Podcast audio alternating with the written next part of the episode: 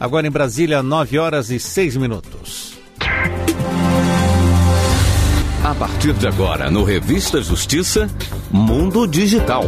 Com o professor e advogado especialista em Direito Digital e Crimes Cibernéticos, Dr. Fernando Pérez. Além disso, ele é criador do projeto Segurança na Rede, professor em cursos de instituições de pós-graduação em todo o Brasil. Doutor Fernando Pérez, bom dia. Dia. É um prazer estar aqui com todos vocês e discutir assuntos né, que são tão importantes para o nosso dia a dia. Pois é, eu gostaria que o senhor fizesse uma análise para nós sobre esses vazamentos de dados pessoais, como cartões de crédito, endereços. Recentemente, dados foram vazados da família do presidente da República, depois também dados de militares do Exército Brasileiro. O que está acontecendo, doutor Fernando Pérez? O que podemos aprender com esses acontecimentos?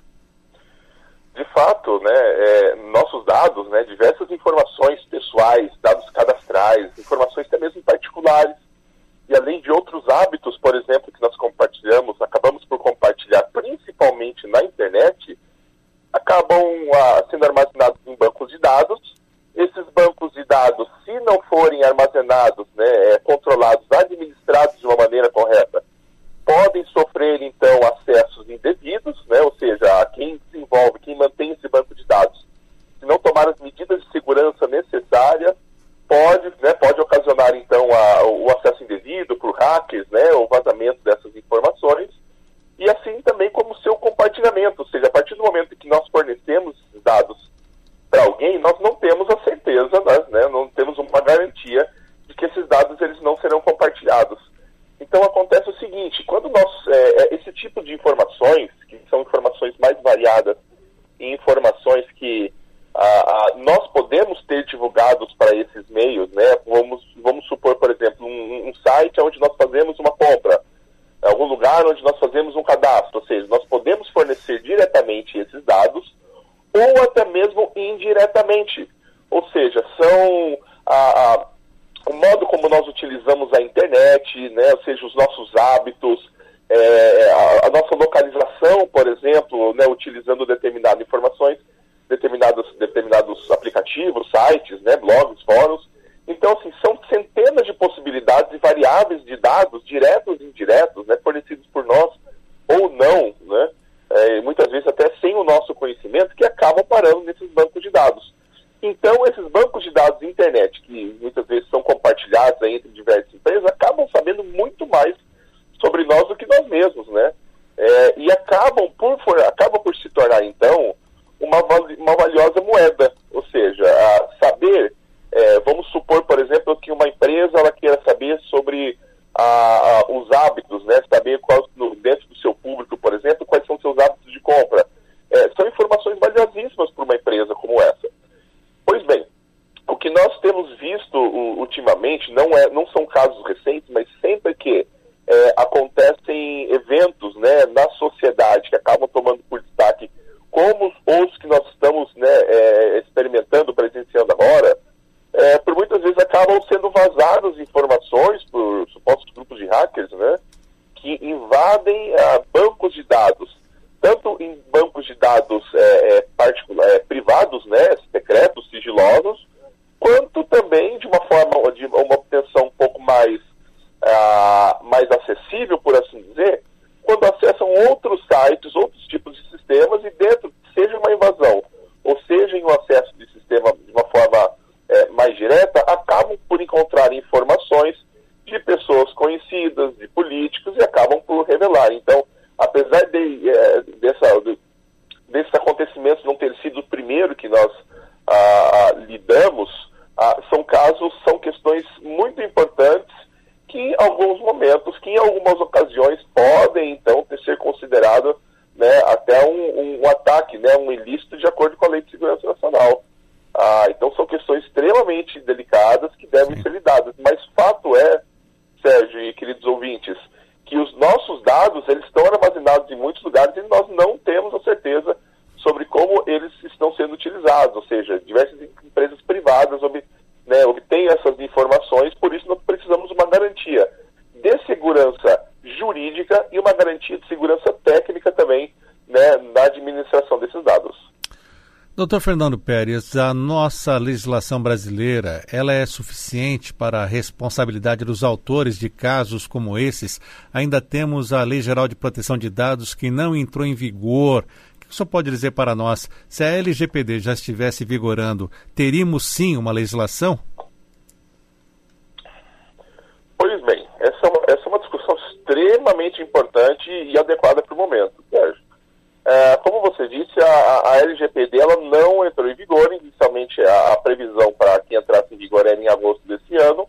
Existe uma, uma medida provisória ainda não confirmada que postergaria, que adiaria para o ano que vem né, a entrada em vigor da LGPD.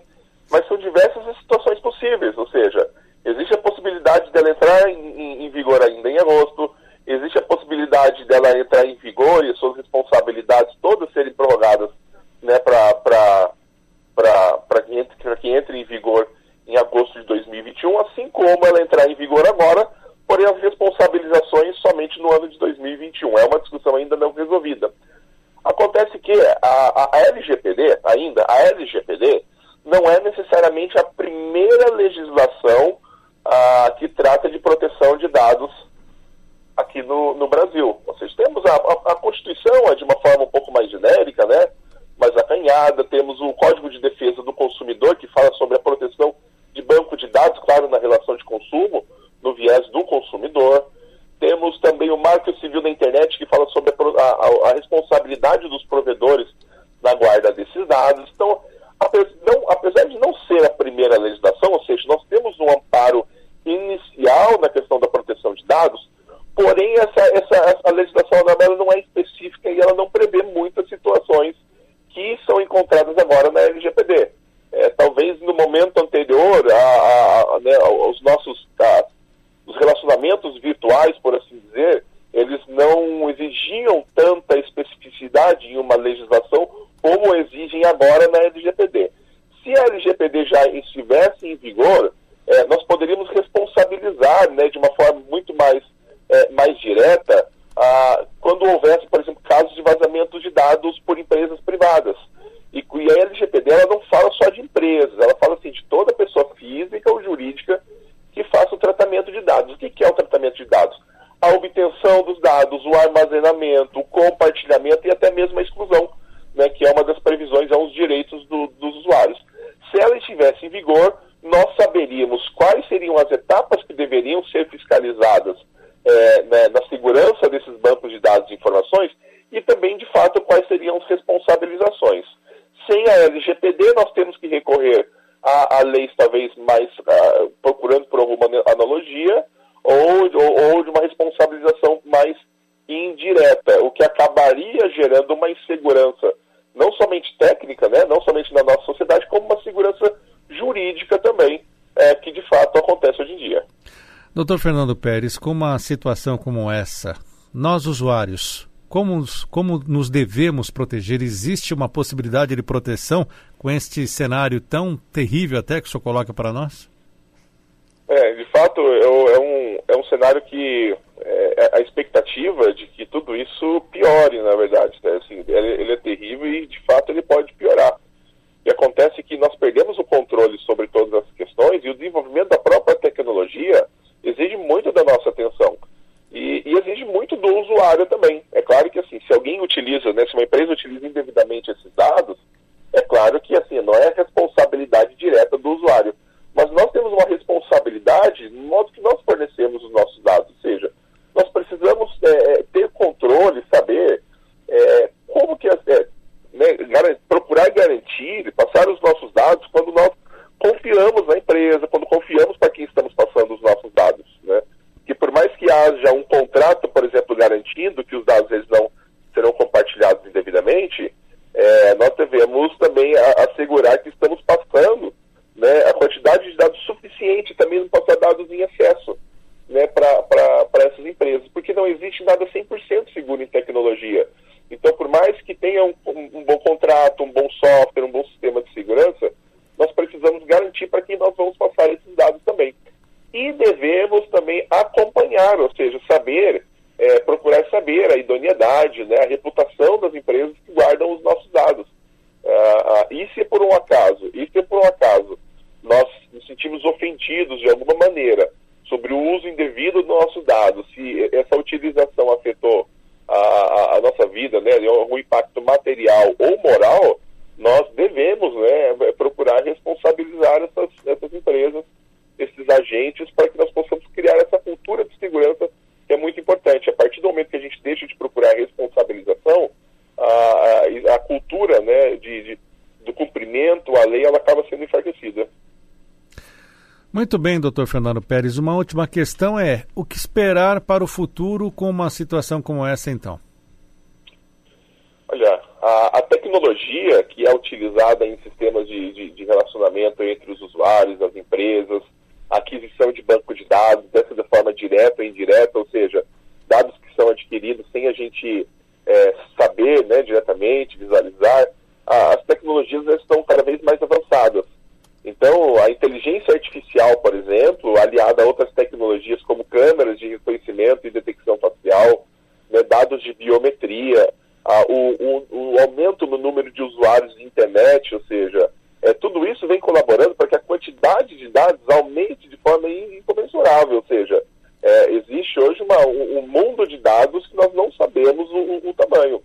Então, a tendência é né, que esse banco de dados aumente cada vez mais, a tendência é que nós percamos os, o controle de toda essa situação se nós não é, mudarmos a nossa postura ao fornecer e ao fiscalizar. Nós, como usuários, fiscalizarmos ah, também essas empresas. A legislação, a LGPD, ela é extremamente necessária para o nosso momento, ou seja, não, não, não vejo mais motivos para postergar né, a entrada em vigor da legislação, ela, ela, ela, ela precisa se tornar eficaz o quanto antes, e, e, nós precisamos, de fato, cuidar e responsabilizar de todas as empresas. A partir do momento que e essas tecnologias de câmeras de reconhecimento facial e inteligência artificial já são utilizadas, só que estão cada vez mais acessíveis e serão utilizadas de maneiras cada vez mais diferentes.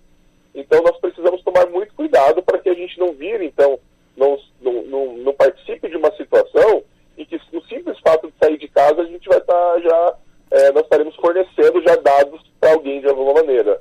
Então, assim, a, o, o, futuro ele não é, ele não é, a, a, ele não será calmo se a gente não tomar as medidas necessárias agora. Muito bem, conversamos na Rádio Justiça no quadro Mundo Digital com o Dr. Fernando Pérez. Estamos aqui, ele fez uma análise sobre os vazamentos de dados pessoais acompanhados recentemente. Dr. Fernando Pérez, obrigado por atender a Rádio Justiça. Até uma próxima. Muito obrigado e que todos tenham uma excelente semana. Muito obrigado. 9 horas e 19 minutos.